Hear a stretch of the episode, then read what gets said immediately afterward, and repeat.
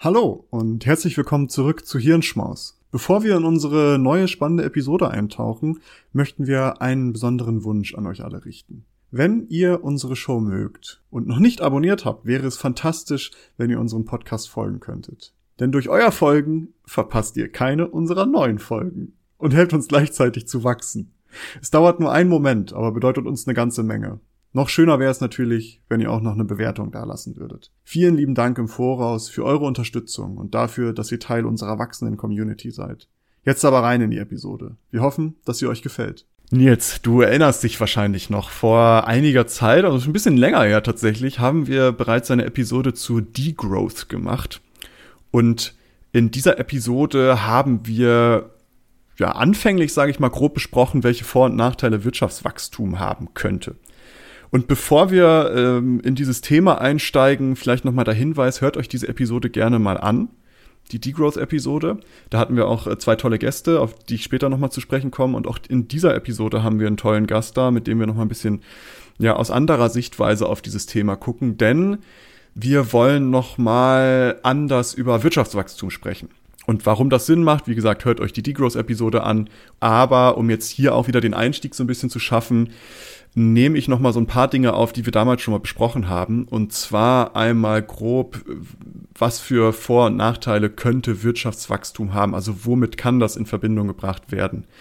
Und vielleicht ganz, ganz grob und ganz fix, also Vorteile, die immer gerne aufgeführt werden, ist zum Beispiel, dass Gesundheit in einer Population steigt. Also steigender BIP, also Bruttoinlandsprodukt, führt oftmals zu mehr staatlichen Ausgaben für den Gesundheitsbereich, womit Wirtschaftswachstum äh, häufig direkt mit besserer Gesundheit und höherer Lebenserwartung in Verbindung gebracht werden kann. Das gleiche gilt auch für Bildung, also Anzahl und Qualität von Bildungsabschlüssen können mit steigendem BIP in Verbindung gebracht werden und auch der Zugang zu Bildung wird meist gerechter, wenn das Bruttoinlandsprodukt steigt.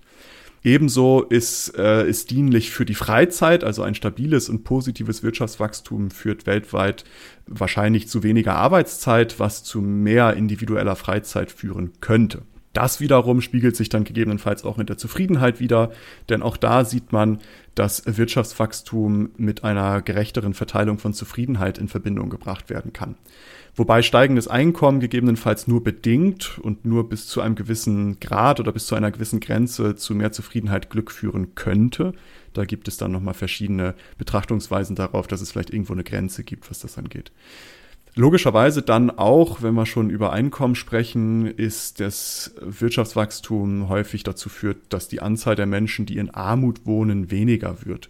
Vor, vor allem da durch Wirtschaftswachstum die Arbeitslosigkeit abnimmt und Löhne meist steigen. Ähm, noch ein lustiger kleiner Effekt, den ich finden konnte, war, dass mit steigendem Bruttoinlandsprodukt immer mehr Menschen stimmen dann dem Statement zu, most people can be trusted. Also dass vielleicht auch ein Vertrauen in andere Menschen oder in die Gesellschaft als solche zunimmt. Ist natürlich keine abschließende Aufzählung. Ich habe einfach nur mal ein paar Beispiele für Vorteile genommen. Als Nachteile gibt es natürlich auch Dinge, über die man sprechen kann und muss. Und zwar, wir haben gerade gesagt, es gibt mehr Leute, die aus Armut entkommen, aber globale Einkommensungleichheit oder Unterschiede, die sind in den letzten Jahrzehnten, stark gestiegen. Es könnte also mit rapidem Wirtschaftswachstum zusammenhängen. Wobei das nicht eindeutig ist, äh, könnte auch an falscher Besteuerung, Politik oder ähnliches liegen. Ungleichheit sinkt aber derzeit äh, ein wenig, da besonders eben ärmere Länder mehr Wachstum verzeichnen können, was dann wieder bedeutet, dass da mehr Leute aus Armut entkommen. Und es gibt sogar Prognosen, dass die Ungleichheit bis 2035 drastisch gesunken sein soll. Länder mit höheren äh, BIP weisen aber meist einen niedrigeren Gini-Koeffizient aus. Und Gini-Koeffizient ist so der in der Wirtschaftswissenschaft die Metrik, womit man Ungleichheit misst. Aber eine Sache muss man ja auch dazu sagen, dass das BIP schon ein ziemlich dummer, dumme Messwert oder ein ziemlich dummer Messwert ist, so gesehen in, in der Art, wie und was er abbildet, weil ein Steigen des BIPs muss nicht zwingend bedeuten, dass etwas Gutes passiert ist, denn aus Sicht des BIPs oder wenn man sagt, BIP steigen gleich gut, dann war zum Beispiel das, äh, die Flutkatastrophe im, im Ahrtal natürlich eine total tolle Sache, weil das BIP dadurch natürlich gigantisch steigen wird. Denn der Wert ist natürlich kaputt und muss neu aufgebaut werden. Das erzeugt natürlich dann wieder Geld und so weiter. Also BIP zum Beispiel als, als Kennzahl ist ja erstmal auch eine dumme Kennzahl. Ja, ist auch generell diskutiert, ne? Also darüber sprechen wir wahrscheinlich mit unserem Gast später auch nochmal. Wobei e-, eben noch, also dumm nicht als Wertung, sondern dumm im Sinne von, wie smart ist diese Kennzahl. Also ich wollte damit jetzt nicht sagen, dass das BIP ein schlechtes, eine schlechte Kennzahl ist, sondern einfach, dass sie nur eine Sache bewertet und nicht, ne? Aber. Genau, ja, es ist halt nur ein Ausschnitt. Also genau. da hast, hast, du recht. Es, es, kann, es, kann, ist ja auch, ich glaube, der Anspruch, den, den kann man auch gar nicht haben, dass es das komplett abbildet. Aber dazu vielleicht später nochmal mehr. Ein weiterer Nachteil ist Konsumsteigerung. Also durch die weltweit steigenden Löhne wird wahrscheinlich auch die Nachfrage nach Lebensmitteln global um circa ein Drittel steigen in Zukunft.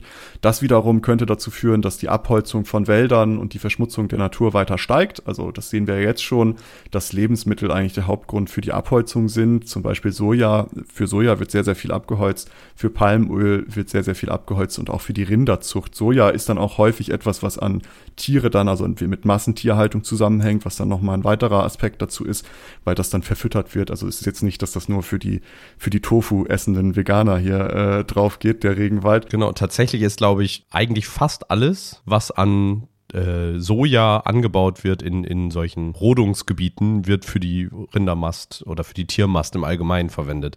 Und wird ja dann, muss man ja dazu sagen, auch nochmal einmal um die halbe Welt geschifft, weil es wird ja hier verfüttert und nicht zwingend in, in Brasilien. Genau. Ähm, und das äh, bringt natürlich auch generell so ein Nachhaltigkeitsproblem mit sich. Ne? Also Wirtschaftswachstum geht häufig mit gesteigertem CO2-Ausstoß einher. Darum steigen weltweit auch die CO2-Emissionen, da immer mehr, sage ich mal, ärmere Länder den wirtschaftlichen Aufstieg schaffen, aber auf Kosten der Umwelt wie wir das ja damals auch gemacht haben. Also wir haben fossile Brennstoffe genutzt, um eben Maschinen zu betreiben, um Technologien zu entwickeln und so weiter und so fort. Das heißt, das geht dann damit einher. Genau. Und äh, auch, auch das ist natürlich keine abschließende Aufzählung. Es soll nur mal kurz, damit ihr nochmal einsteigend so einen groben Überblick habt, was, was ist Wirtschaftswachstum, was für Vor- und Nachteile hat das. Und in unserer Episode damals haben wir dann über Degrowth gesprochen, da was dann so eine Gegenbewegung ist, die sich aus diesen Nachteilen speist. Also Degrowth, was bedeutet das eigentlich? Das bedeutet eine Verminderung von Produktion und Konsum mit dem Ziel, das menschliche Wohlsein und die ökologischen Zustände kurz- und langfristig und lokal und global zu verbessern. Die grundsätzliche Annahme bei dieser Idee ist, dass Wirtschaftswachstum nicht nachhaltig und gerecht sein kann und es auch nicht ist, und Fortschritt auch ohne Wirtschaftswachstum möglich ist. Durch Degrowth soll eben der Mensch wieder vor dem Markt stehen, Demokratie ausgeweitet werden, Ökosysteme verteidigt werden und eine gerechtere Verteilung von Wohlstand stattfinden. Dieses Postwachstum, wie es auch gerne genannt wird, kann entweder durch eine Wirtschaftskrise eingeleitet werden oder freiwillig und selbstbestimmt eingeführt werden. Klassischer Schlachtruf, sage ich mal, ist ein un äh, unendliches Wachstum ist nicht möglich auf einem Planet, der endlich ist. Diese Forderungen kommen aus ganz verschiedenen Ecken, also grund ganz grundsätzlich aus der Kapitalismuskritik, Kritik, also Akkumulation macht Wirtschaftswachstum notwendig und Lohnarbeiter werden damit weiterhin gezwungen, ihre Arbeitskraft zu verkaufen. Degrowth ist hier eher so eine Herrschaftskritik, sage ich mal.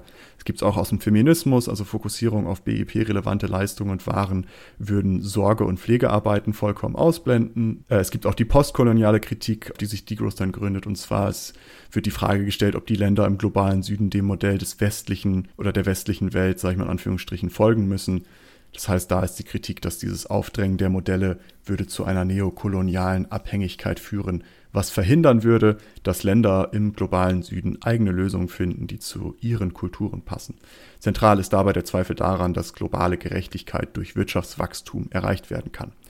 In unserer Episode haben wir mit Ruth Krohn und Kai Kuhnhen vom Konzeptwerk Neue Ökonomie geredet. Diese haben im Interview dann erklärt, wie Degrowth ihrer Meinung nach aussehen sollte. Grundlegende Annahme des Konzeptwerkes ist, dass Streben nach Wachstum gerade in den Ländern des globalen Nordens oft zu negativen Folgen führen würde. Also soziale Systeme würden ausgehebelt werden, Umwelt würde zerstört werden, Leute müssten immer mehr arbeiten und Arbeit würde entgrenzt werden. Eine sozialökologische Transformation soll dann laut dem Konzeptwerk die gewünschte Veränderung herbeiführen. Die Abkehr von Wirtschaftswachstum soll durch Förderung von Zusammenarbeit, Fürsorge, Solidarität und Nachhaltigkeit mit dem Ziel eines guten Lebens für alle erreicht werden. Um dies zu erreichen, werden zum Beispiel folgende Maßnahmen vorgeschlagen. Besteuerung von Ressourcen anstelle von Arbeit, die Unabhängigkeit der Sozialsysteme vom Wirtschaftswachstum, die Verkürzung der Arbeitszeit, die Einführung eines Grundeinkommens und eines Höchstlohns, die Verlangsamung des Lebens und die Demokratisierung der auch wirtschaftlichen Entscheidungsfindung.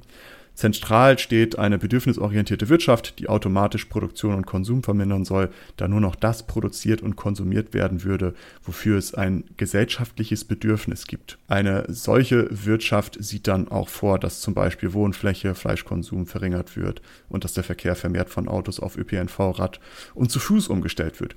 Das ist so ein bisschen grob die Vision, die das Konzeptwerk Neue Ökonomie hat. Und ich habe mir gedacht, wir haben dazu eine Episode gemacht und wir beide sind dazu auch unterschiedlicher Meinung oder in, in graduellen, in verschiedenen Richtungen unterwegs. Und ich dachte mir, wenn wir dann das schon die eine Richtung machen, müssen wir das vielleicht nochmal ganzheitlich betrachten.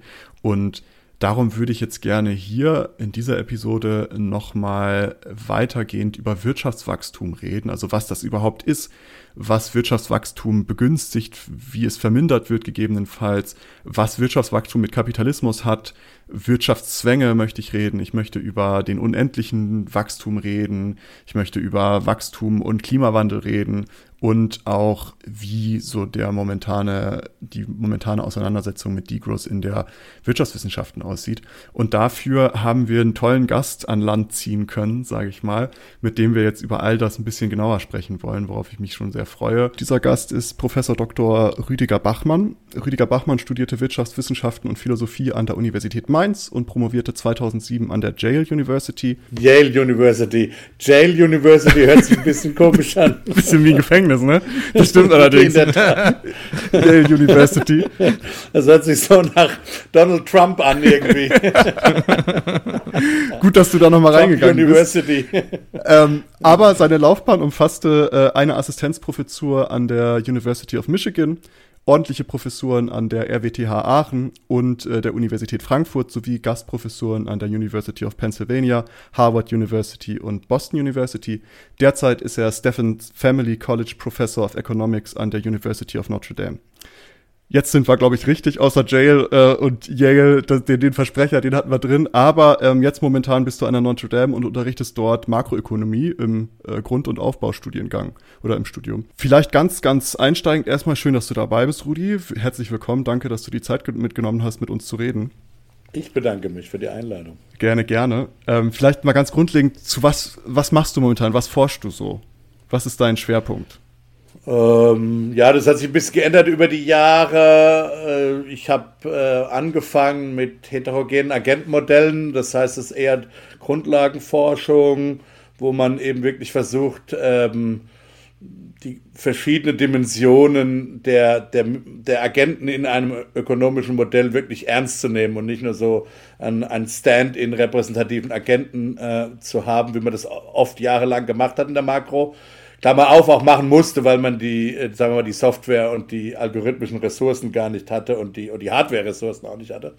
Ähm, das hat sich geändert inzwischen, da habe ich äh, zum Teil beigetragen. Inzwischen arbeite ich vielleicht ein bisschen mehr empirisch, äh, mache sehr viel zu Erwartungsmessung, wie, was erwarten Wirtschaftssubjekte eigentlich, äh, Unsicherheitsmessung, wie nehmen sie Unsicherheit wahr, wie updaten sie Unsicherheit und ganz äh, so zu, in, in, allerletzter Zeit habe ich auch zum Teil dann so Politikevaluationen gemacht. Also wie, wie hat zum Beispiel der, die temporäre Mehrwertsteuersenkung in Deutschland während der Corona-Krise funktioniert. Überhaupt äh, zur Corona. Ganz aktuell arbeite ich an einem Papier, um zu verstehen, wie eigentlich Infektionsrisiken während der Corona-Krise das Konsumverhalten sozusagen vor dem Lockdown, vor staatlichen Maßnahmen beeinflusst hat. Also äh, was, wurde, was wurde freiwillig gemacht im Grunde genommen. Das ist jetzt so ein aktuelles Papier. Also wie äh, reagiert Konsumverhalten auf lokale Infektionsrisiken.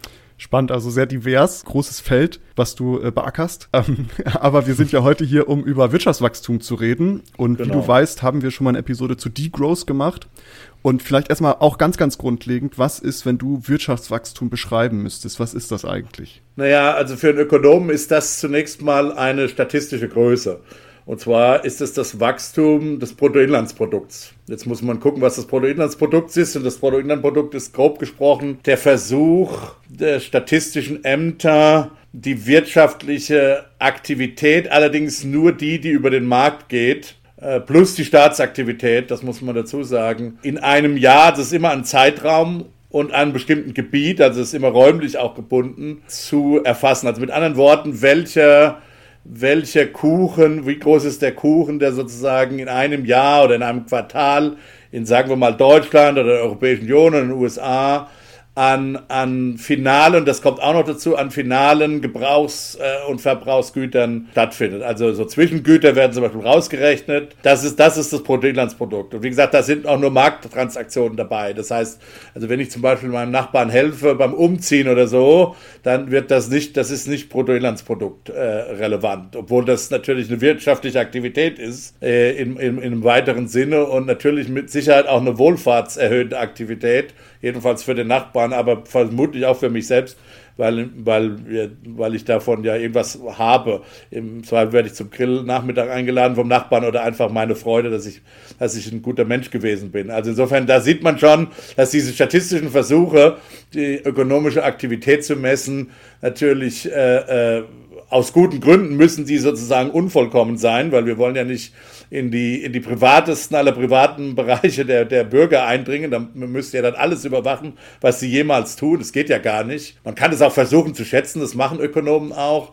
Aber ähm, äh, es gibt eben ein einheitliches System, auch international, das sind internationale statistische Abkommen ein einheitliches System eben mit diesem Bruttoinlandsprodukt ein gewisses Maß, sagen wir mal, der zumindest der Marktaktivitäten und Staatsaktivitäten zu einem Zeitpunkt in einem bestimmten Gebiet äh, zu erfassen. Und wenn das über ein Jahr wächst, ja, sagen wir mal, typischerweise macht man da eine Jahresbetrachtung, dann spricht man ganz äh, banal von Wirtschaftswachstum. Hm. Und wenn wir nochmal ganz banal weitermachen, um so die Grundlagen zu, beziehungsweise so banal ist es gar nicht, die Frage, was, was führt eigentlich zu Wirtschaftswachstum, beziehungsweise was verringert Wirtschaftswachstum gegebenenfalls? Ich glaube, da gehen ja auch die Meinungen auseinander, aber was wäre so dein, dein Take dazu? Also zunächst mal haben wir in den letzten zwei, 300 Jahren, jedenfalls in den entwickelten Ländern, immer Wirtschaftswachstum im Schnitt gehabt.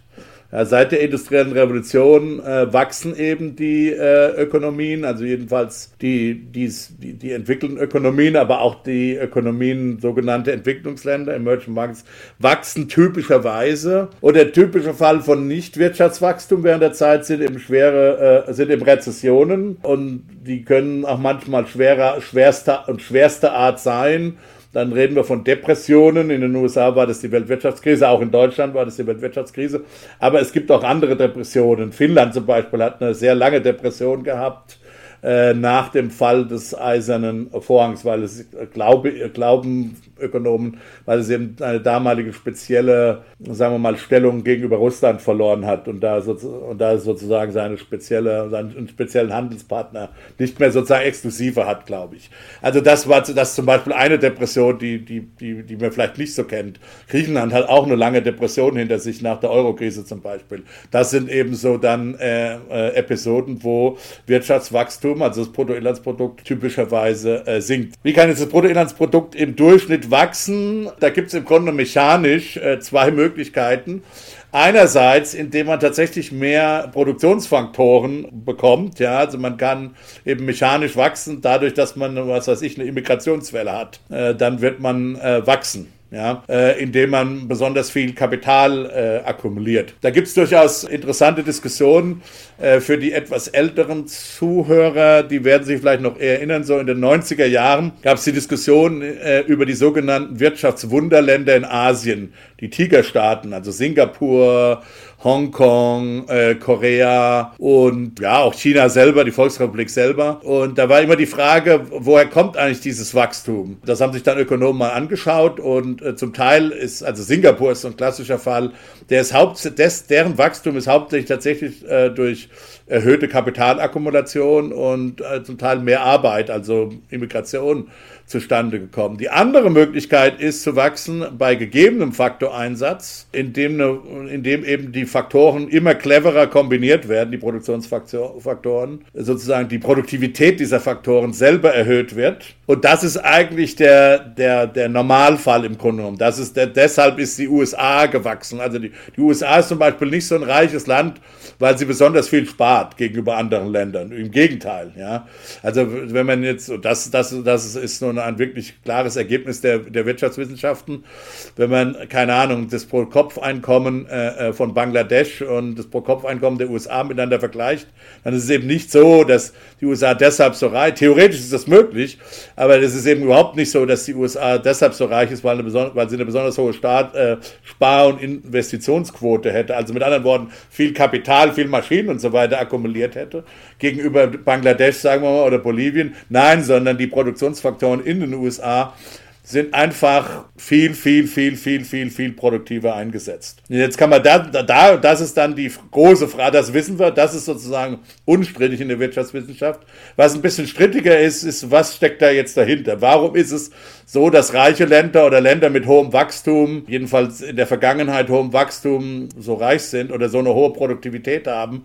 Und da gibt es dann alle möglichen Theorien. Das fängt dann an von guten Institutionen, ja, von einem vernünftigen Vertragsrecht, einem tiefen Kapitalmarkt, ein gutes äh, äh, Gerichtssystem, wo man schnell sozusagen Entscheidungen bekommt, äh, wenig Korruption, also solche Sachen. Der, ein zweiter Punkt ist äh, das Bildungssystem. Ja, wie sozusagen hochqualifiziert ist die Arbeit, die sozusagen in den, Produktionsfunktion, in den Produktionsprozess eingeht. Also Humankapital nennen das Ökonomen, obwohl ich jüngst gelernt habe, dass man Humankapital nicht mehr sagen soll. Es drückt aber für Ökonomen eigentlich nur die Tatsache aus, dass am Arbeit, am Faktor Arbeit sozusagen zwei Dinge hängen. Irgendwie so physische Roharbeit, also Muskelkraft pro Zeit irgendwie oder sowas, ja.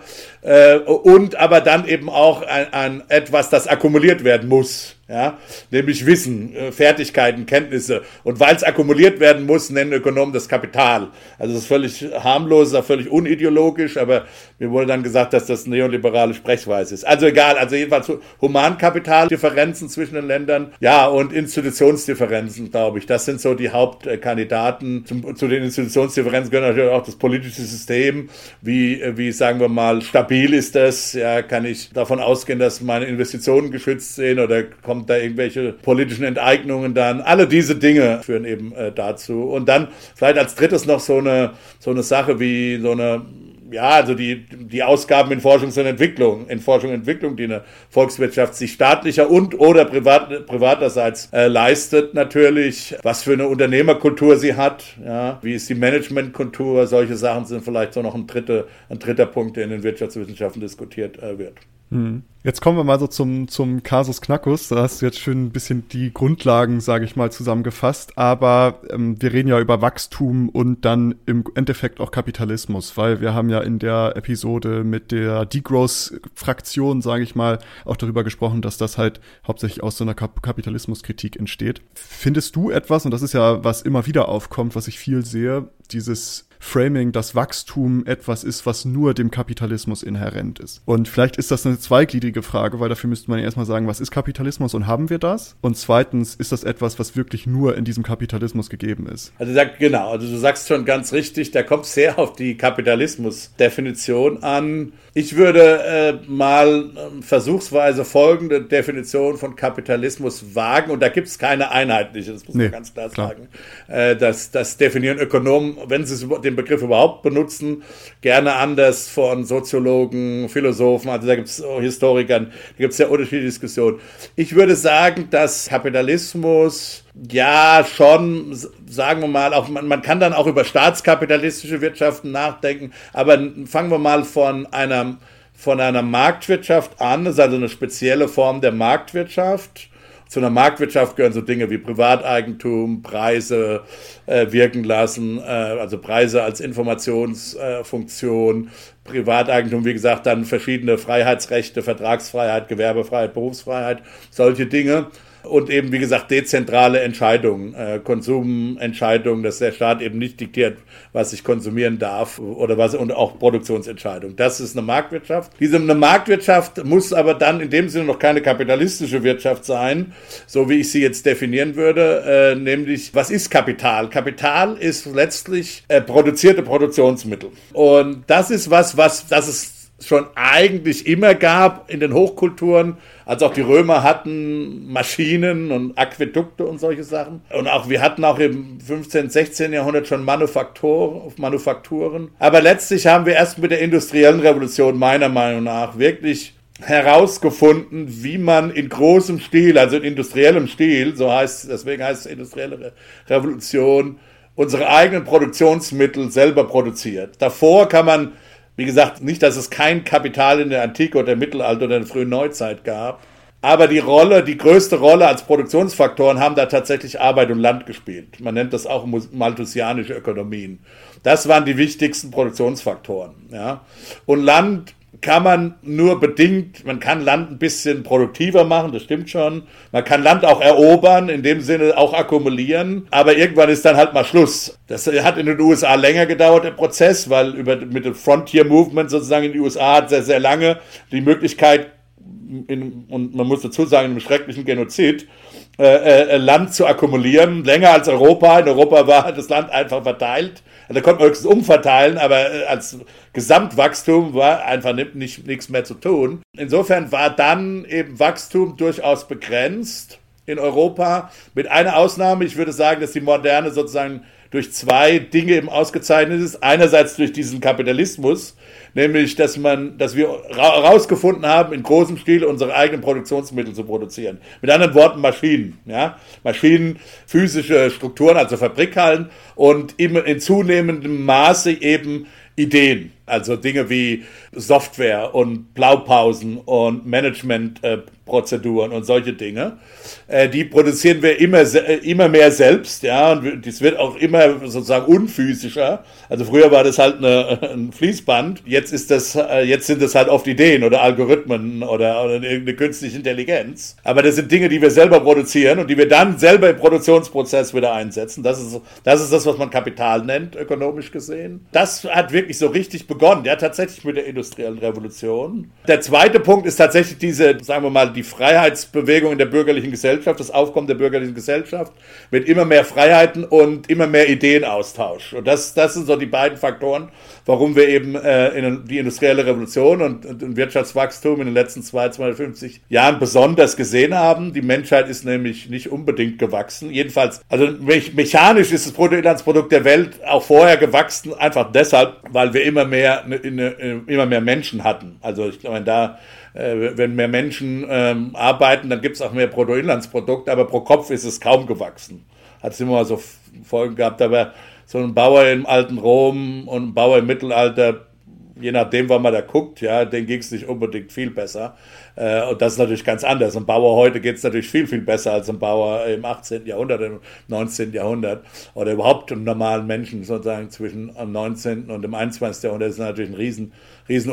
Also da sieht man es und das ist tatsächlich neu gewesen in, mit der industriellen Revolution. Und wie gesagt, die zwei Faktoren nochmal ist einerseits, dass wir eine Idee, dass wir eine, ein Mechanismus oder eine Gesellschaft geschafft haben, in, in der Ideen austauschbar, äh, sozusagen schneller diffundieren und äh, in die Realität umgesetzt worden, und zwar nicht nur technische, sondern auch soziale Ideen und eben indem wir äh, physisch, Ingenieur, physisch und ingenieurwissenschaftlich herausgefunden haben, wie wir unsere eigenen Produktionsmittel produzieren können. In, oh, oh, genau, und jetzt noch eine Frage, die abschließende Frage, so, jetzt haben wir mal Kapitalismus umrissen, was jedenfalls für mich Kapitalismus ist. Und in dem Sinne würde ich schon sagen, dass ein gewisses Wachstums, ein gewisser Wachstumsdrang vielleicht oder eine gewisse Wachstumsinherenz schon gegeben ist. Und zwar deshalb, weil eben in, in unserem Wirtschaftssystem aus beiden Gründen, ich meine, wenn man, wenn man physisch Kapital akkumulieren kann, also man kann die jetzt herstellen, man hat Verfahren, wie man die selber herstellt, naja, dann werden die halt auch mehr im Zweifelsfall und dann dadurch entsteht Wachstum. Ja? Und der zweite Punkt, wo wie im Wachstum entsteht, sind eben diese Ideen. Und dass wir eben eine, Gesellschaft äh, kreiert haben. Man muss sich nur mal so ein feudalistisches Ständesystem, also wenn da einer eine geniale Idee hätte, hatte, was, was sollte der machen? Ja? Also äh, der, der hat ja gar nicht die Möglichkeit, irgendwie äh, sagen wir mal, als freier Unternehmer tätig zu werden.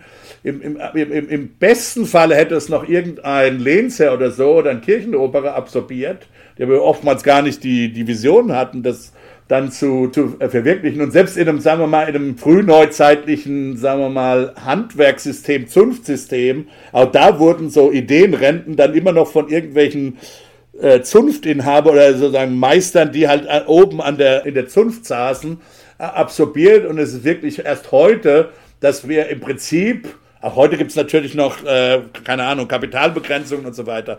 Aber im Prinzip ist es so, dass Leute heute am besten ihre Ideen verwirklichen können und eben auch austauschen können. In, in Berlin, in so Gründerhubs und so weiter, ja, wo es wirklich Städte zum, also Städte sind schon seit der Renaissance immer die Idee, äh, also sozusagen der Ort von Ideenaustausch und das sind sie halt, äh, werden sie im, im 21. Jahrhundert spielt das im, eine immer größere Rolle natürlich, weil eben unser Kapitalbegriff eben immer unphysischer wird, sodass die Idee als Kapitalbegriff sozusagen immer, immer eine immer größere Rolle spielt. Also aus beiden Gründen äh, ist es natürlich schon so, dass der äh, Kapitalismus auf Wachstum irgendwie angelegt ist. Ja? Gibt es jetzt einen Wachstumszwang? Und das ist ja die Diskussion. Ja. Das würde ich streng verneinen. Und zwar kann man sich das schon empirisch, glaube ich, ziemlich klar machen. Also ich weiß noch nicht, es ist noch es ist ein bisschen unklar, wie die deutsche Bevölkerung sich entwickeln wird. Und zwar, weil noch unklar ist, wie die, wie die, wie die Immigrationspolitik sein wird und das Immigrationsverhalten. Wir hatten ja schon mal in den 90er Jahren, hatten wir schon mal die Vorhersage, dass Deutschland schrumpft. Und von der reinen Fertilität her stimmt es auch. Äh, also die Fertilitätsverhalten kann man recht gut vorhersagen. Was, was man nicht so vorhersagen kann, sind Migrationsströme. Ich kann jetzt, ich wage nicht in die Zukunft zu gucken, was die Bevölkerung für Deutschland angeht. Aber ne, stellen wir uns mal ein, Szenario, ein migrationsfeindliches Szenario vor dann wissen wir, dass Deutsch, die deutsche Bevölkerung schrumpfen wird. Und irgendwann wird sie so stark schrumpfen, dass das Wirtschaftswachstum einfach negativ sein wird. Weil einfach gar nicht mehr so viele Leute, es wird einfach weniger Bruttoinlandsprodukt produziert werden müssen. So, also es ist gar, gar nicht vorstellbar, dass das Produktivitätswachstum dann so explodiert, also für mich schwer vorstellbar, äh, dass es so explodieren würde, dass es das, sagen wir mal, einen Rückgang von 80 auf 60 Millionen, wenn es denn so käme, kompensieren würde. Also dann kriegen wir auf jeden Fall ein negatives Wachstum aber ich kann, es gibt überhaupt keinen Grund, warum man in diesem Szenario annehmen sollte, dass der Kapitalismus in Deutschland oder die Marktwirtschaft oder wie, auch, wie man immer auch das definieren will, äh, kaputt gehen würde. Das Wirtschaftssystem würde sich überhaupt nicht ändern. Also es kann sein, dass man das politisch versucht zu ändern, aber, aber jedenfalls, äh, es gibt da, wird da keine Notwendigkeit geben, unser Wirtschaftssystem äh, per se zu ändern. Wie gesagt, ich glaube auch nicht, dass es so kommen wird, weil ich glaube, dass die Immigrationsdrücke nach Deutschland noch groß sein werden. Insofern mache ich mal unter der Annahme, dass es irgendwie dass, dass die Immigration irgendwie gestoppt werden würde und Deutschland tatsächlich schrumpfen würde, würden wir natürlich auch eine Bruttoinlandsproduktsreduktion sehen, ohne dass der Kapitalismus gefährdet ist. Das ist jetzt ein rein empirisches Argument. Also, aber ich glaube, das macht es schon mal ein bisschen handgreiflich. Ich glaube nicht, dass man sich vorstellt, dass die meisten Leute sich vorstellen würden, dass wenn jetzt äh, Deutschland von 80 auf 60 Millionen Einwohner schrumpfen würde, dass dann unser komplettes Wirtschaftssystem anders wäre. Aber was für eine, was für eine Auswirkung hätte das für die Menschen, die da wohnen würden? Also das, das, hast du eine Vorstellung davon, wenn das jetzt wirklich, wir gehen jetzt von diesem Extremfall aus, wir 80 Millionen auf 60 Millionen, einfach weil wir älter werden, weniger Leute werden geboren und etc. Und äh, entsprechend, wie du gesagt hast, sinkt auch das Bruttoinlandsprodukt und das Wirtschaftswachstum ist in dem Sinne dann negativ. Hätte das eine Auswirkung auf die Menschen oder würde eigentlich alles gleich bleiben, weil wir ja die Gegenregulation haben, dass es weniger Menschen werden? Ja, eben. Also, wie das dann pro Kopf aussieht, das Bruttoinlandsprodukt pro Kopf, ist nochmal eine andere Frage. Hm. Das muss ja dann nicht schrumpfen. Das kann, das kommt ja, genau, an, was, wie ja. groß die Effekte, die jeweiligen Effekte sind. Vermutlich wird es nicht schrumpfen, weil es gibt nach, wird auch nach wie vor Produktivitätswachstum äh, geben. Es wird also nicht pro Kopf äh, äh schrumpfen. Und dann ist das eine Frage des politischen Managements natürlich. Natürlich hat, ist das immer, alle Veränderungen haben zunächst mal haben eine gewisse Disruption und also man muss dann andere Dinge tun, die man eben die man eben die ganze Zeit nicht unbedingt so getan hat. Und insofern gibt es Disruptionskosten, das ist ja völlig klar.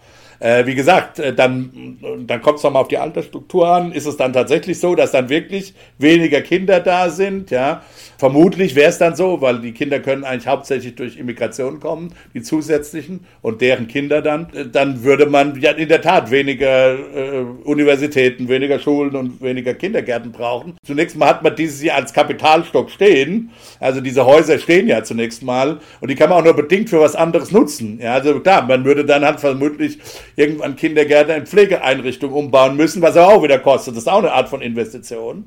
Ja, also zunächst mal hat man dann einen Kapitalstock, der erstmal weniger wert ist weil der eben dann nicht mehr passt auf die gegebene Bevölkerungsstruktur. Und insofern hat der schon Auswirkungen auf jeden Fall. Äh, aber es ist nicht so, dass der Kapitalismus äh, da, damit zerstört würde. Ja? Ich glaube, wo diese, der, die, die Idee, warum der Kapitalismus Wachstum braucht, kommt aus der Idee, dass es private Renditeerwartungen gibt. Und das ist der, das Missverständnis.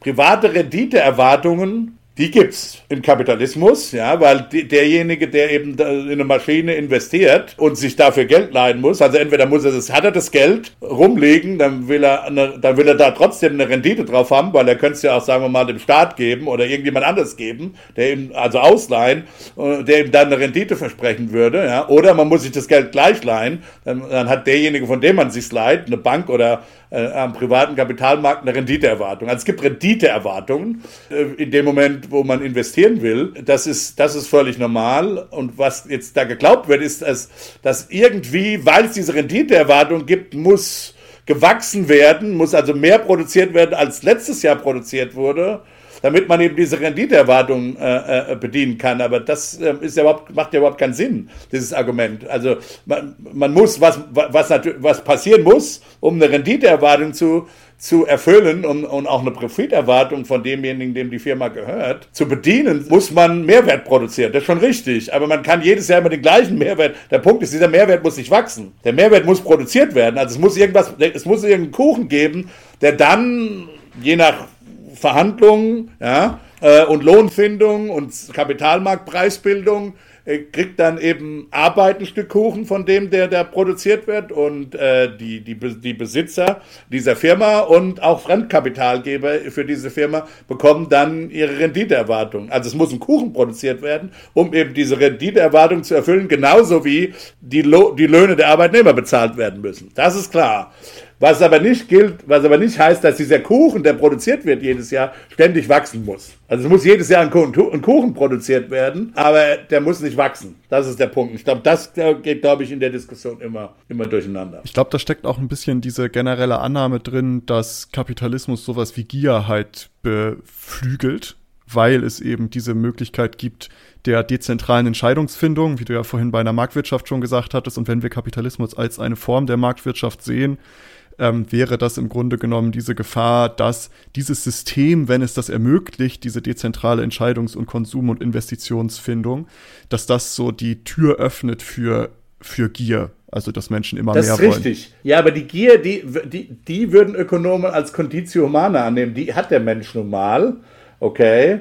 Und die Frage ist, welches System habe ich, ob die Gier sich am Markt durchsetzen kann. Kann ja einer gierig sein? Kann ja einer sagen, ich hätte gern 25% Eigenkapitalrendite? Die Frage ist, ist die Marktwirtschaft und das kapitalistische System so designt, dass der das dann durchsetzen kann? Das ist aber eine ganz andere Frage. Das ist eine Frage von Vermachtung. Ja?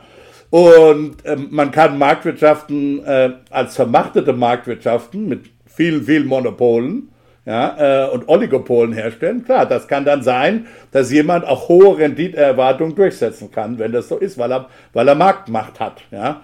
Oder man, äh, man kann Marktwirtschaften eben als wettbewerbliche nach versuchen, als, oder ja, nicht nur versuchen, man kann das schon machen, als wettbewerbliche weitestgehend Marktwirtschaften äh, zu etablieren, wo dann einer gerne gierig sein kann ja, und alle möglichen Preisvorstellungen gerne haben kann ob er die dann, dann durchsetzen kann als Renditeerwartung, das ist nochmal eine andere Sache, weil äh, in einer wettbewerblichen Situation eben der, der Unternehmer, der sich Geld leihen muss, dann eben Möglichkeiten hat, herumzushoppen äh, und sich eben günstigere Finanzierungsmöglichkeiten zu besorgen. Das ist aber eine, das ist aber eine Frage, die zunächst mal nichts mit dem System selber zu tun hat, sondern man kann, es gibt eben, es gibt schlechte Ausgestaltungen von Marktwirtschaften nämlich vermachtete Marktwirtschaften. Genauso wie eine Staatswirtschaft ja auch an Vermachtung erkranken kann, weil dann da, da sind die, da ist dann der Macht eben oder ist die Macht dann eben konzentriert in der Partei, ja, oder in Bürokrat, bei Bürokraten und so weiter. Das sind ja auch vermachtete Formen von Wirtschaften. Klar, die sind dann auch, die, die sind dann vielleicht genauso schlecht oder genauso gut äh, wie eine monopolistische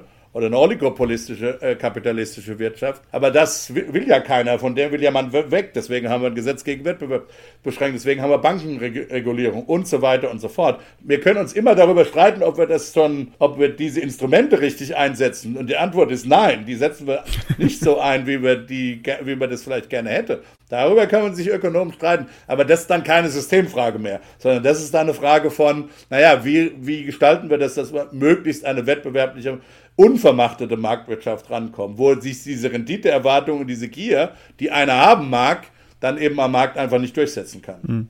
Jetzt mal eine Frage von mir als, als äh, Nicht-Ökonome und auch nicht irgendwie da Studierter. Häufig wird ja der äh, Kapitalismus mit dem freien Markt so gesehen gleichgesetzt. Und äh, erstmal die Frage, ob das überhaupt so eine Gleichsetzung oder eine, eine Zusammensetzung ist, die ähm, so stimmt.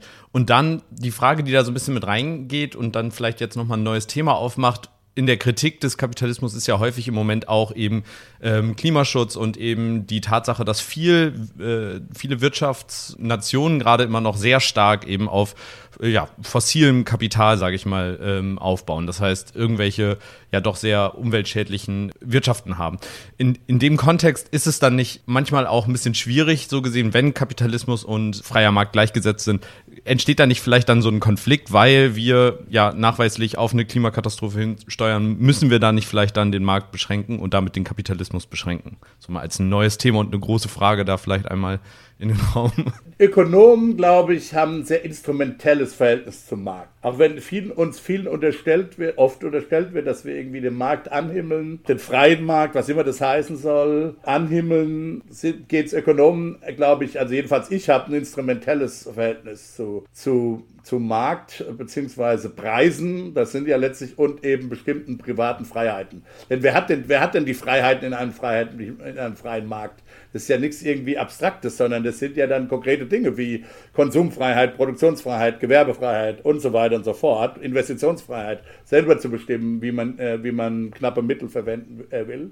Also es sind zunächst mal einfach auch Freiheitsrechte und Freiheit geht es ja uns allen, auch, auch Kapitalismuskritikern, äh, vermute ich, ähm, oder Marktwirtschaftskritikern. Äh, das, mal, das mal als erstes. Was stimmt ist, okay, dass für bestimmte gesellschaftliche Probleme Märkte ein schlechtes Instrument sind, die knappen Güter mit den knappen Gütern richtig umzugehen. Und das, der klassische Fall davon ist eben äh, alles, was mit Umwelt zu tun hat. Und zwar deshalb, weil man oft in diesem Bereich Probleme hat, eben nicht durchzusetzen, was man eigentlich für einen funktionierenden Markt braucht, nämlich klare Eigentumsrechte. Das unterscheidet dann auch sowas, so lokale Müllprobleme. Also angenommen, wir zwei sind jetzt Nachbarn, Nils und ich sind Nachbarn und ich kippe ständig irgendwelches dreckige Zeug auf, auf Nils Grundstück. Ja, das ist äh, letztlich einerseits vergleichbar mit den Umweltproblemen, die wir so tun mit denen wir so zu tun haben. Also, keine Ahnung, wenn eine Chemiefabrik Dioxin in, oder irgendeine Chemie, Chemikalie in Rhein verklappt oder so, das ist so ähnlich. Das, der Unterschied ist aber, dass das, dass das Eigentum hier ganz klar geregelt ist. Also Nils gehört sein Grundstück. Und wenn wir ein einigermaßen funktionierendes Rechtssystem haben, bin ich schnell im Loch, wenn ich das tue. Ja? Weil ich das einfach nicht darf, weil Nils da ganz klare äh, private Eigentumsrechte hat aus seinem Grundstück. So, da sind jetzt Eigentumsrechte völlig klar geregelt. Bei, bei, der, bei der Atmosphäre sind die halt überhaupt nicht geregelt, weil die Atmosphäre gehört niemand und uns allen, beziehungsweise ist wichtig für uns alle. So, das, das sind eben diese klassischen Probleme. Was man jetzt eben tun will oder tun muss, ist, und das haben wir eben zu lange nicht gemacht, und insofern stimmt es schon, dass wir, dass der Kapitalismus und die Marktwirtschaft da auch, sagen wir mal, un, un ja, unfair, unfair ist das falsche Wort, aber unberechtigterweise, sagen wir mal so, von fossilen Energien profitiert konnte oder überhaupt von Ressourcenverbrauch profitieren konnte, weil oftmals die das Eigentum an, der an den Ressourcen nicht klar war und, am, und ganz sicher das Eigentum an der Atmosphäre überhaupt nicht klar ist. Ja, so. Aber natürlich hat der Kapitalismus davon profitiert, aber alle anderen Wirtschaftssysteme, die es in der Zeit indem wir uns über unsere Umweltprobleme noch nicht klar waren oder noch nicht klar werden wollten. Alle anderen Wirtschaftssysteme haben davon auch profitiert, ja. Also auch äh, kommunistische Wirtschaftssysteme haben während der Zeit äh, davon profitiert. Also insofern, ja, wir, wir als Menschheit haben unberechtigterweise davon profitiert. Wir hätten vielleicht viel früher oder wir hätten viel früher auf die Leute hören müssen, die gewarnt haben davor, dass das ein Problem wird. Aber das ist inhärent nichts glaube ich, was dem Kapitalismus anzulasten ist, sondern ja, uns, uns als Menschheit anzulasten ist. Und ich glaube sogar um, jetzt kann man fragen, wie kommen wir da, wie kommen wir da raus? Ja, jetzt kann man sagen, okay, da gibt es jetzt mehrere Möglichkeiten. Das kann man jetzt über Verbote machen, indem man bestimmte Dinge verbietet. Äh, man kann das über Anreize machen, indem man bestimmte, also Subventionen, indem man bestimmte Dinge verbilligt und sagt, wenn du das tust als, als privater Bürger, dann legt der Staat dir keine Ahnung, wenn du dir eine Wärmepumpe einbaust, dann legt der, legt der Staat dir noch 10.000 Euro drauf oder so. Also das dann über Subventionen und Transfers. Oder man kann das eben über den, über den Preismechanismus machen, indem man eben jetzt quasi ein Eigentums, also ein quasi Eigentumsrecht äh, für die Menschheit schafft an der Atmosphäre und die Verschmutzungsrechte für diese Atmosphäre langsam gegen Null fährt. Ja? Äh, oder nicht langsam, also gegen Null fährt und zwar so, wie die Klimatologen eben sagen, dass man es machen muss, dass man irgendwie noch hinten raus einigermaßen 1,5 oder 2, was immer das politische Ziel dann ist, äh, äh, rauskommt. So. Letzteres ist ein sehr marktwirtschaftlicher Ansatz. Die Frage ist, kann man die Marktwirtschaft oder die, die unbestreitbare Power, auch die Kapitalismuskritiker sind ja typischerweise der Meinung, dass der Kapitalismus sehr wirkmächtig ist. Ja, die glauben mal, dass er negativ wirkmächtig ist, aber zumindest wirkmächtig. Ob man diese Dynamiken oder diese Prozesse im Kapitalismus, also beziehungsweise das ist jetzt eher, was ich in meiner Definition, was die Marktwirtschaft angeht, also Preise wirken zu lassen. Diese Preise, diese Kraft von Preisen, sozusagen lässt man die, benutzt man die für den Klimaschutz oder äh, macht man das jetzt anders, eher über Ordnungsrecht äh, oder, oder was genau? Im, vernünftige Menschen sind immer dafür bereit, Klammer auf, das hat mit diesem instrumentellen Verständnis zu tun. Ja. Letztlich ist für mich Ordnungsrecht, staatliche Investitionen und Subventionen und ein CO2-Preis, das sind letztlich Instrumente, um äh, zum gewünschten Ergebnis, nämlich zu einem möglichst frühen Zeitpunkt eine Netto-Null-Emission von CO2 zu haben auf der Welt. Ja. Ich glaube allerdings, dass die marktwirtschaftlichen Mechanismen eine große Rolle spielen sollten, weil sie sozusagen die Klimatransformation mit dem geringsten Ressourcenverbrauch und mit den geringsten Kosten im Grunde genommen lösen können. Was nicht heißt, dass man für bestimmte Dinge auch Verbote und sicher braucht man auch, äh, also Ordnungsrecht, mit anderen Worten Verbote. Und mit Sicherheit wird man auch staatliche äh, Subventionen und Anschubinvestitionen beziehungsweise überhaupt Investitionen in sowas wie ÖPNV, die eben dann den Umstieg leichter machen, äh, brauchen wird. Also da wird es dann eine Kombination aus, wie gesagt, staatlicher Aktivität, privater Aktivität, angereizt durch einen, durch einen CO2-Preis und im Einzelfall auch Verbote zu machen. Das Ganze nur durch Verbote zu machen oder Verbote plus Subventionen, glaube ich, wird extrem, extrem teuer. Und zwar aus dem folgenden Grund, weil man kann ja den Leuten Subventionen geben, irgendwas zu machen, aber was ist, wenn die das eigentlich nicht machen? Ja? Also nur Subvention reicht nicht. Ja? Wenn ich jetzt jemand eine Wärmepumpe subventioniere, dann muss der das ja nicht machen. Ja? Oder ein E-Auto subventionieren, dann muss der das ja nicht machen. Beziehungsweise der kann warten, bis, wenn er weiß, dass die Subventionen steigen werden. Dann wird er heute eher sogar warten und wird warten, bis die Subvention besonders hoch ist. Also muss ich dann die Subvention mit dem Ordnungsrecht kombinieren. Das kann man auch machen, aber dann wird man, weil man eben dann doch im Ordnungsrecht dann doch Pauschalregelungen machen muss, dann wird man zum Teil Dinge, die eigentlich noch funktionieren, ein Auto, das eigentlich noch funktioniert, das man vielleicht nicht verschrotten will, noch, ja, wird man dann äh, verschrotten, ja, also wird man Kapitalstock verbrauchen, der im Prinzip noch funktioniert.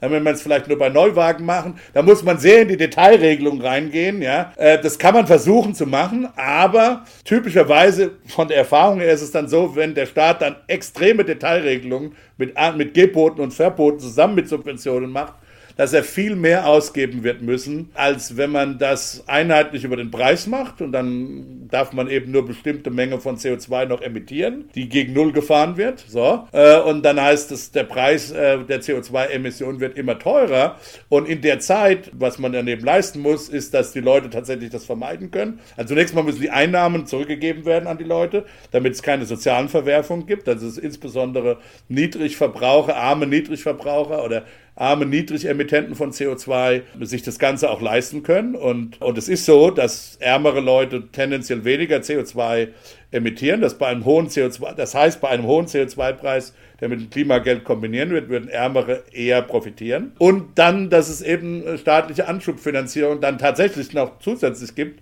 um eben die Wärmepumpe zu, äh, zu ermöglichen und äh, im, im, ÖPNV-Bereich natürlich oder im, im, im Zugbereich natürlich, dass es eben Infrastruktur gibt, die, die in dem Fall tatsächlich nur der Staat bereitstellen kann, damit eben äh, ein Switch möglich ist. Also so denke ich drüber nach. Das sind dann unterschiedliche Instrumentenkästen, aber ich glaube nicht, dass es klug ist, sozusagen die, die Power des Marktes äh, für diese Menschheitsaufgabe äh, aus dem Fenster zu werfen. Die sollte man nicht aufgeben, sondern die sollte man nutzen.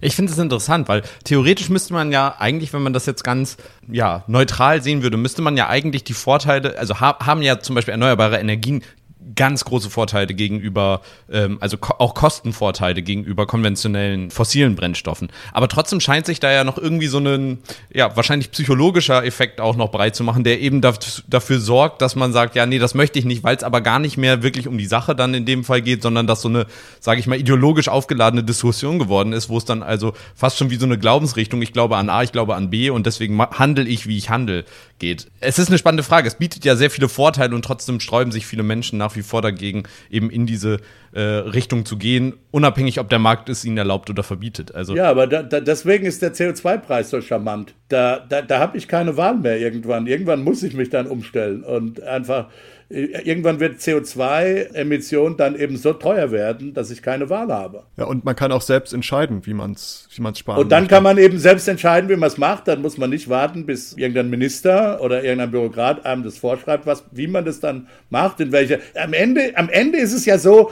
alle, müssen alle Aktivitäten am Ende CO2-neutral sein. Klammer auf, genau genommen äh, muss es, äh, müssen nicht die Bruttoemissionen null sein, sondern die Nettoemissionen. Das heißt, äh, man, äh, das wissen wir aber noch nicht. Also das ist dann, das ist ingenieurwissenschaftlich eine offene Frage, inwieweit die Menschheit als Ganzes sich positive Bruttoemissionen leisten kann, weil sie andererseits Technologien hat, das Zeug dann gleich wieder aus der Atmosphäre zu holen.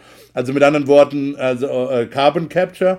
Äh, da kann ich als Ökonom würde ich da nichts dazu sagen. Das ist ab, das, na, das ist offen, ja, das ist eine offene empirische ingenieurwissenschaftliche Frage. Wir sollten jeden, sagen wir mal so, wir sollten jedenfalls alles tun, weil es dann einfach einfacher wird, politisch auch, ja. Wir sind halt nun mal Gewohnheitstiere. Wir sollten schon alles tun, den Ingenieuren Anreize zu geben, darüber nachzudenken. Ob das dann gelingt, weiß ich nicht. Wenn es dann nicht gelingt, dann heißt es halt, dann ist es tatsächlich auch ein Brutto-Null, weil wir eben, wir brauchen eine Netto-Null wenn es nicht viel Carbon Capture gibt ja, oder das einfach zu teuer ist, äh, am Ende des Tages, aber wie gesagt, das ist die offene Frage. Der Punkt ist, am Ende wir, wir müssen recht schnell auf Netto Null kommen.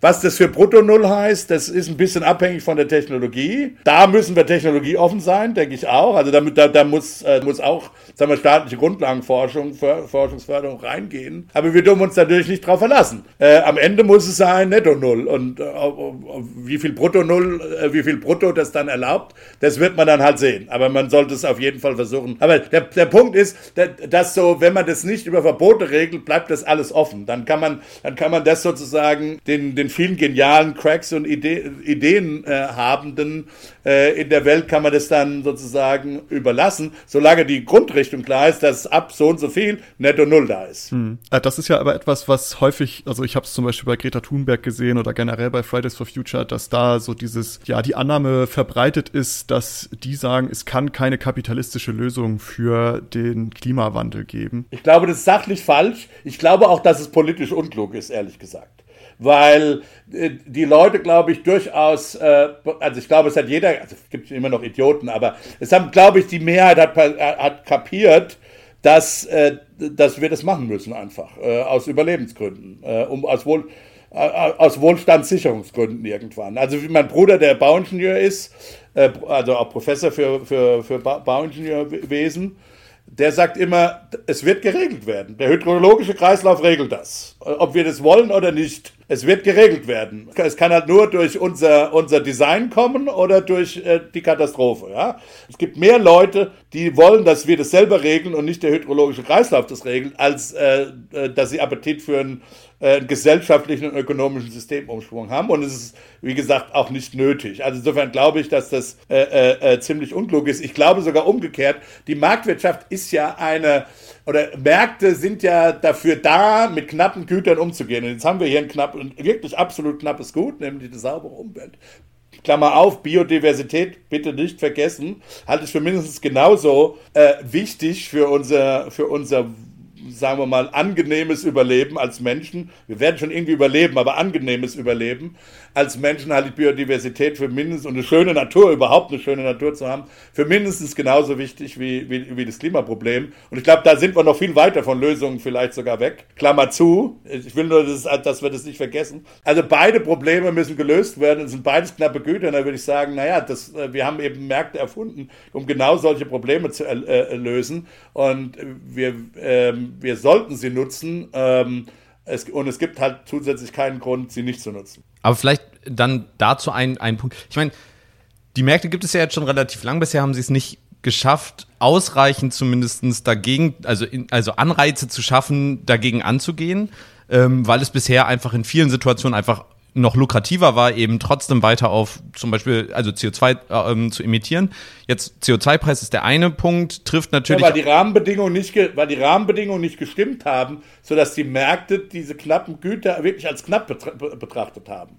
Genau. Und das hängt wieder darum zusammen, weil, weil solche Güter, bei Gütern, bei denen Eigentumsrechte klar sind, da ist die Knappheit, das Knappheitssignal sehr klar. Genau, aber welche Anreize müsste man vielleicht noch, also, oder welche Schrauben könnte man noch drehen, um noch mehr da die Anreize zu schaffen? Müssen wir noch mehr den CO2-Preis erhöhen? Jetzt gerade setzen wir die Preiserhöhung dafür ja aus in Deutschland. Ähm, oder gibt es noch. Was auch eine Idiotie ist. Ja, gibt es noch. Völlige Idiotie. Ja. Gibt es da noch andere Möglichkeiten? Naja, der CO2-Preis muss die Preis, Preiswahrheit widerspiegeln und das tut er, glaube ich, nicht. Weil ja viele, oder ziemlich sicher tut er das nicht, weil ja viele Aktivitäten noch gar nicht, das versucht man ja jetzt in einem zweiten Schritt, versucht man eben Verkehr äh, mit einzubinden und so weiter und privates Heizen. Äh, Industrie und Energie sind ja schon äh, mit, äh, mit, drin äh, und die sind ja auch recht erfolgreich, was äh, ihre Reduktion angeht. So, jetzt muss man die anderen eben mit einbeziehen. Dann hat man das Problem, dass man, dann muss man politisch für Klimaclubs sorgen. Ja, man muss auch für Grenzausgleich irgendwann sorgen, dass eben klar ist, dass man, dass sich andere Länder sich da nicht keinen flachen Fuß machen können. Also man, idealerweise muss es eben weltweit passieren. Also das das ist auf jeden Fall eine absolute politische Aufgabe. Aber es bleibt uns ja nichts anderes übrig, weil auch Verbote helfen da nicht. Äh, die deutsche Regierung kann ja nichts in China verbieten. Also es muss ja sowieso, also insofern, da gibt es keinen relativen Vorteil zwischen Ordnungsrecht und das ist ja, das ist ja, wo das Hauptproblem liegt dann. Also wir müssen irgendwie äh, möglichst den Kreis der Länder, die wirklich was tun wollen, möglichst groß machen. Ja, das macht man einerseits, indem man, glaube ich, als Vorbildfunktion zeigt, dass es geht und dass man nicht in Armut stürzt. Das kann Deutschland, der ist seine Innovationskraft Nummer eins. Äh, und dann muss es eben auch politischen Druck geben auf Länder, die da aus irgendwelchen Gründen auch nicht äh, bereit sind. Also muss man sozusagen an zwei, an zwei Stellschrauben äh, drehen. Da muss der CO2-Preis für alle Aktivitäten, für alle Länder idealerweise durchgesetzt werden. Und weil der CO2-Preis, der kommt ja, wo kommt der her? Der kommt, weil ein knappes Gut, und wie wird es gut verknappt? Naja, indem ein Pfad vorgegeben worden ist für die Welt, der dann runtergebrochen wird für die einzelnen Länder. Das ist ja alles schon erledigt. Dafür gibt es ja das Paris-Abkommen. Ja diesen CO2-Pfad, äh, diesen, diesen, diese Mengenvorgaben, daher kommt es ja. Deshalb hat er ja einen Preis, weil es jetzt plötzlich beschränkte Mengen gibt. Ja? Mhm. Sonst hätte, wenn ich nach wie vor un, unbegrenzt CO2 in die Atmosphäre blasen könnte, dann hätte der keinen Preis. Der Preis kommt ja als Ergebnis dieser absoluten Mengenbeschränkung. Und dann braucht man Dinge, insofern braucht man das zunächst mal. Das ist das Allerwichtigste meiner Meinung nach. Und dann ist es völlig klar, dass man Dinge braucht, zwei Dinge. Man muss es politisch, da gibt es Verlierer und Gewinner in so einer Transformation. Das heißt, man muss es politisch so gestalten, dass die Verlierer auch dann, also sie entschädigt werden. Ja, also mit, dass es, ähm, dass es äh, eben, und da, da denke ich vor allen Dingen an, sagen, an sowas wie die Landbevölkerung. Für die wird es schwierig. Und insofern, äh, wenn die dann pendeln müssen und der CO2-Preis hoch ist, dann kann das schon ein Problem geben. Deswegen brauchen wir auf jeden Fall ein Klimageld. Es kann aber auch sein, dass wir noch mehr brauchen, dass man so ein Klimageld braucht, der die Landbevölkerung speziell mitnimmt oder so, ja. Nummer eins. Und dann braucht es eben, also man braucht politische, man braucht politischen Buy-in und das kann die Politik durch Umverteilungsmaßnahmen eben gestalten, ja. Da sehe ich eine Staatsaktivität und dann gibt es eben äh, Investitionen in öffentliche Infrastruktur, die eben zum Beispiel Mobilität nicht mehr nur privat oder hauptsächlich privat äh, durchführen lassen. Das Stichwort ÖPNV und Züge und solche Dinge. Und, und dann gibt es einen Bereich von Investitionen, die eigentlich privat sind, aber die eine Anschubfinanzierung brauchen, weil die eben, weil es eben so Klumpen sind, ja, weil so eine, so eine Wärmepumpe kostet halt einen Haufen, einmalig einen Haufen, ja, und da, das, da scheuen sich halt Leute davor, vor diesem großen Invest, äh, Investment. Da ist es dann gut, wenn der Staat sozusagen erstmal über diese Hürde hilft. Da, da sehe ich dann die Staatsaufgaben, um sozusagen den CO2-Preis sagen wir mal so, zu superchargen dann halt. Und, also einerseits zu superchargen im Sinne von, dass er wirklich, dass es wirklich richtig wirkt. Andererseits, dass es aber auch der soziale Zusammenhalt, dass es, dass es ein, ein, ein politisches Bein und einen sozialen Zusammenhang gibt, der, der da nicht drunter leiden darf. Weil sonst äh, wird es einfach scheitern. Ist ja nicht geholfen, wenn er die AfD 30 Prozent hat. Ökologisch auf jeden Fall nicht. Genau. Und demokratisch nicht. Nee, dann verlieren wir beides. Ja, da sowieso nicht. ähm, eine Anschlussfrage, und zwar äh, hattest du gerade auch angesprochen, ja, wir müssen da international natürlich zusammenarbeiten. Und das ist natürlich eine riesig schwierige Aufgabe, gerade so im, im, im Kontext auch, gerade Schwellenländer, die jetzt gerade praktisch in, in so Bereiche kommen, wo Wohlstand zum ersten Mal generiert wird, die davon zu überzeugen, ist schwierig. Und dann gibt's aber auch Staaten, die auch einfach sagen, ja gut, Beispiel China, uns ist das erstmal egal, wir wollen weiter einfach wachsen. Wobei das nicht stimmt ne, von China. China hat natürlich eine massive Investition auch in die erneuerbaren Energien. Die machen nach wie vor auch Kohleinvestitionen, fossile Investitionen. Aber China ist natürlich auch führend äh, in die, äh, in die, in was die, was die Energie, äh, erneuerbaren Energien. Ja, das ist eine Konversation, die man mit China absolut haben muss. Ich glaube aber nicht, dass es daran äh, scheitern muss. Also ich glaube schon, dass, äh, dass es eine gewisse, also es politisch hilft, ökonomisch jetzt ist das erstmal egal. Aber politisch hilft, wenn der Westen da eine Vorbildfunktion übernimmt damit man eben nicht so in diese Doppelmoral. Ihr habt euer Wachstum und euren Wohlstand auf fossilen Energien und jetzt wir, wir dürfen nicht. Jetzt macht erstmal ihr. Es ist schon klar, dass die nicht denselben Weg durchgehen können wie, wie, wie wir auch. Dann ist die Welt vorher kaputt. Aber es ist trotzdem irgendwie richtig, finde ich, dass man sagt, okay, jetzt machen, jetzt zeigen wir mal, dass es geht, ja, und helfen euch äh, dann so schnell wie möglich auch auf den Zug aufzuspringen. Hältst du da so Ökoprotektionismus wie zum Beispiel Strafzölle, also CO2-Zölle so gesehen auf Produkte aus Ländern die sich daran zum Beispiel, die nicht solche Standards halten, als, als ein gangbarer Weg? Oder ist das deiner Meinung nach eher ein, ein Weg, der nicht hilfreich naja, ist. Brot und Peitsche. Am Ende des Tages wird man ein System brauchen, wo es einen CO2-Ausgleich an der Grenze gibt. Das ist genau das, was du sagst. Ja. Will man damit in die internationalen Verhandlungen einsteigen? Vermutlich nicht. Da will man erstmal, äh, also insofern will man äh, Carrots und Sticks auf Englisch, ja. Aber das ist natürlich klar, irgendwann wird es kommen, wenn, wenn Länder dann also dann auch aus massiven Gründen, also auch aus irrationalen Gründen es immer noch ablehnen, äh, nachdem man ihnen alle Hilfe angeboten hat und so weiter, dann äh, wird das auch kommen müssen, klar. Äh, äh, anders wird's nicht gehen. Aber vorher würde ich auch erstmal sagen, mach's umgekehrt. Wenn ihr euch auf ähnliche CO2-Ziele verpflichtet wie wir, dann machen wir ein Freihandelsabkommen mit euch. Dann kriegt ihr besonderen Zugang in die EU. Ja, ist ja nicht so, dass es da noch nicht, dass es da, was Afrika angeht, äh, wirklich schon alles erledigt ist, sagen wir mal so. Da gibt's ja riesige auch Handelshürden gegenüber Afrika. Ja, der Westen ist ja da häufig mit der Doppelmoral äh, gekennzeichnet, dass man sagt, freie Märkte, ja, wir, wir zu euch freie Märkte, ihr zu uns nicht so freie Märkte. Also da hat man noch genug anzubieten, würde ich sagen. Äh, auch an Technologiepartnerschaft, umgekehrt auch an ja, Migration, Humankapitalausbildung für Leute in Afrika, ja, für junge Leute. Die haben nämlich die Jungen, äh, die, die Jungen heißen und Smarten, ja, die wirklich äh, äh was, was, für, was reißen wollen, ja, aber vielleicht nicht eine, eine gute Universitätsausbildung vor Ort bekommen. All die Dinge, da muss man halt dann strategische. Das ist dann eine, Frage von weniger Ökonomie als von politischer Strategie. Ähm, und das muss man meiner Meinung nach erstmal auf den Tisch legen, bevor man dann gerade gegenüber Afrika ja, da kommt es auch ein bisschen drauf an. Also China, finde ich, kann man schon ein bisschen robuster angehen. Aber gerade gegenüber Afrika, finde ich, aufgrund der Kolonialgeschichte, will man natürlich erstmal mit einer strategischen Partnerschaft und was anbieten und was auf den Tisch legen für, für eine grüne Revolution. Aber am Ende des Tages, klar, kommt immer die Drohung, wer am Ende nicht mitmacht, der ist raus, sozusagen. Ja, der macht dann nicht mehr mit in der Weltwirtschaft. So, so gnadenlos muss man dann sein. Ja.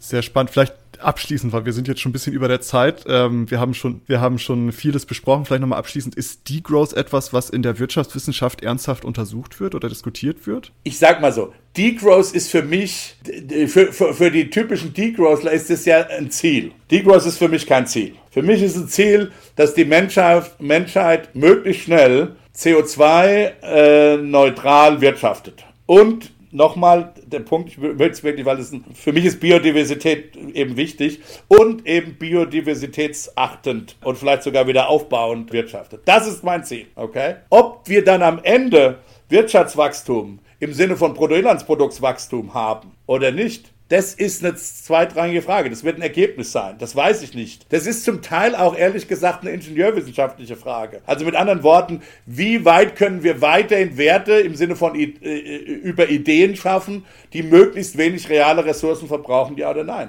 Das weiß ich als Ökonom nicht. Das wissen heutige oder vermutlich auch erst zukünftige Ingenieure und Naturwissenschaftler. Ja? Das ist ein Ergebnis. Wachstum ist immer ein Ergebnis von Rahmenbedingungen, genauso wie das bisherige Wachstum eine, ein Ergebnis war von, wie gesagt, zwei positiven Entwicklungen, haben wir am Anfang gesprochen, da schließt sich der Kreis, nämlich dieser gesellschaftlichen Bereitstellung von Ideenschaffung und Ideenaustausch. Ja?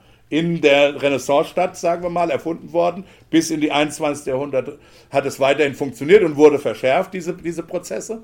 Und zweitens eben unsere Möglichkeiten, unsere eigenen Produktionsfaktoren selber zu produzieren, was im zunehmenden Maße in eins fällt, weil die Produktionsfaktoren immer mehr Ideen sind und eben nicht physisch.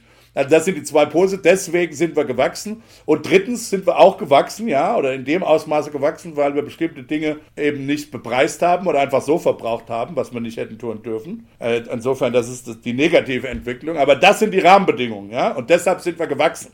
Okay.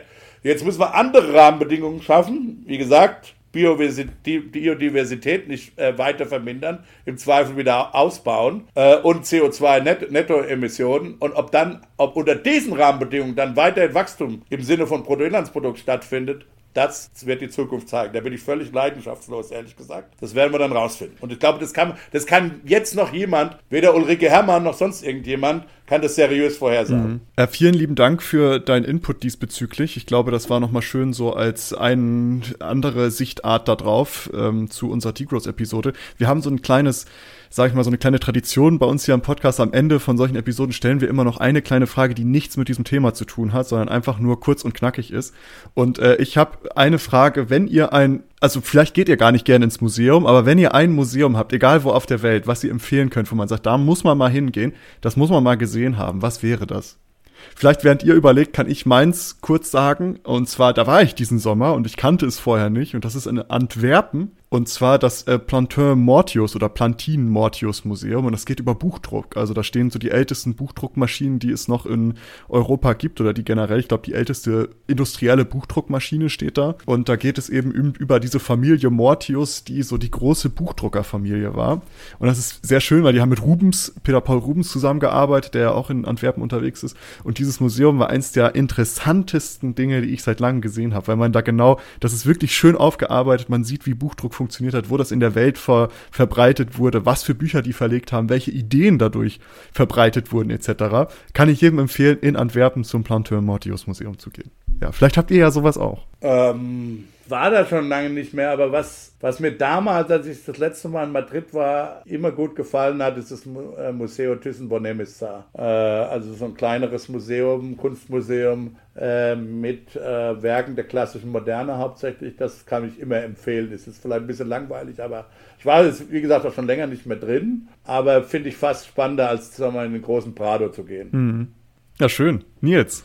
Ja, äh, ich war letztes Jahr in Dublin und muss sagen, da gibt es einige coole äh, ähm, Museen. Und also da gibt es die, die man alle kennt, will ich jetzt gar nicht äh, so aufzählen, so Epic oder sowas, so ein Immigrationsmuseum. Temple Bar. Temple Bar, super tolles Museum. Ja, da gibt es tolle Getränke. Nee, aber äh, per Zufall waren wir noch am letzten Tag im Chester Beatty oder Beatty, ich glaube heißt es glaube ich, oder Betty. Ähm, das ist ein Museum, wo es vor allen Dingen um ja historische Schriftstücke und Drucke und so ein Kram geht.